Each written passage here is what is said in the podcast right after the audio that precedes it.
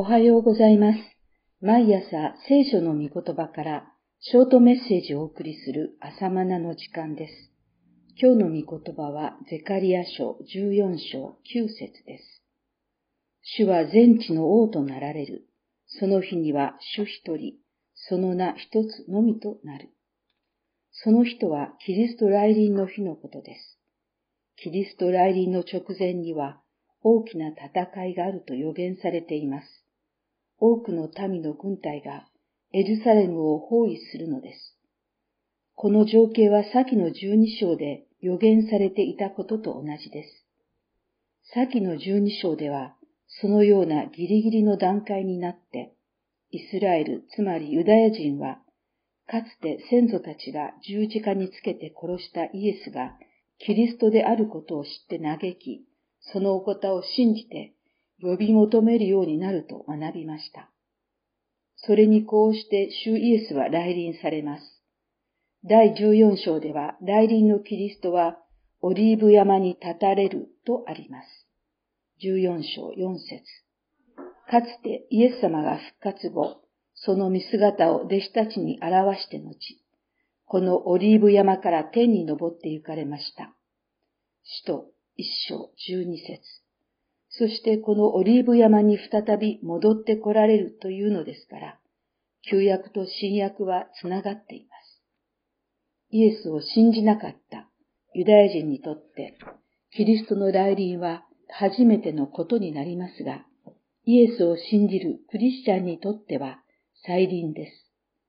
聖書は特に、旧約聖書はキリストの来臨を予言していますが、それは十字架で死ぬために来られる初輪と王として世を裁き、統治するために来られる再臨とに区別されます。旧約聖書ではこの二つが混在するようにして記録されています。ちなみにゼカリア書の14章で語られている内容は再臨のことです。主イエスが再臨されると、主は全地の王となられる。その日には主一人、その名一つのみとなると予言されています。14章9節この地上における神の御国の実現です。主の祈りで御国をきたらせたまえと祈り、皆が崇められますようにと祈りますが、そのことの完成を見ることになります。ヨハネの目視録では、第一の復活に扱った生徒たちは、キリストと共に千年の間、王となって統治すると予言されていますが、目視録20章6節それはゼカリア書14章の統治のことを指しています。この王国のことを千年王国と呼びます。注釈です。この千年王国の実現の前に、キリストは再臨なさるのか、後なのかによってキリスト教神学は二分される。この朝マナは前者の立場である。医療です。注釈です。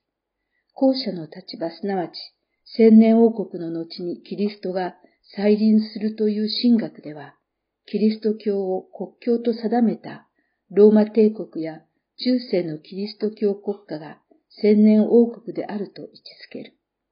それを根拠にして、キリスト教の国家支配が進められた。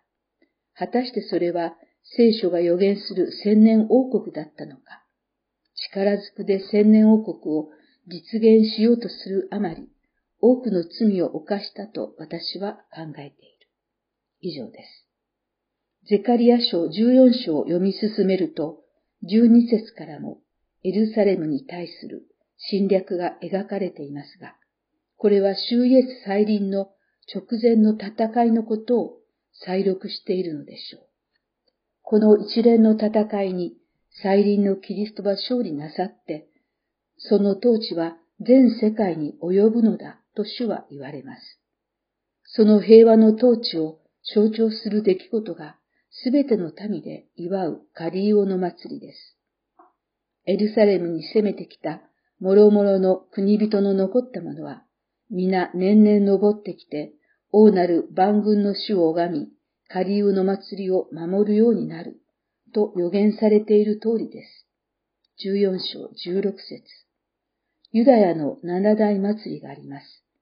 杉越の祭りから始まる七つの祭りなのですが、その最後はカリオの祭りです。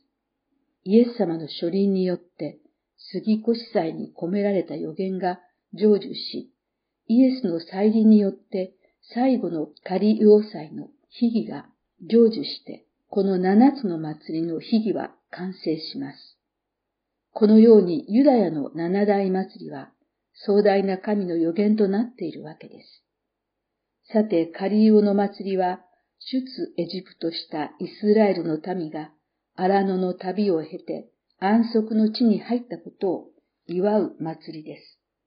人々はカリオと呼ばれる粗末な掘ったて小屋を建ててキャンプをします。そこでかつての荒野での苦労を思い出し、カナンの地に定住するに至った感謝を捧げる祭りです。しかし実際にはイスラエルが攻め取ったカナンの地は安息の地ではありませんでした。正確に申し上げると、荒野で民が神に不従順したために、カナンの地は安息の地にはならなかったのです。こういうわけで、神の安息に入る約束はまだ残っていると解釈されるわけです。ヘブル4章1節しかし、ついに安息に入る日が来るのです。再臨のキリストによって成就する千年王国において、神の安息に入る約束が成就します。人類は荒野という名の悲惨な歴史を旅してきましたが、ついに安息の地に到達する日が来るのです。こうして最後はすべての民によってカリウオの祭りを祝うことになります。それをなさるのは主イエス・キリストです。この一つの名のもとに、すべての民は膝をかがめ、このお方の統治を歓迎します。ここに至るまでの人類の道のりは、まさに荒野でした。そのことを思い起こし、キリストによる平和の支配が完成したことを仮要塞として祝うわけです。私たちはこの祭りの成就に向かって進んでいます。さあ、ご一緒に御国で仮要塞を祝おうではありませんか。以上です。それではまた明日。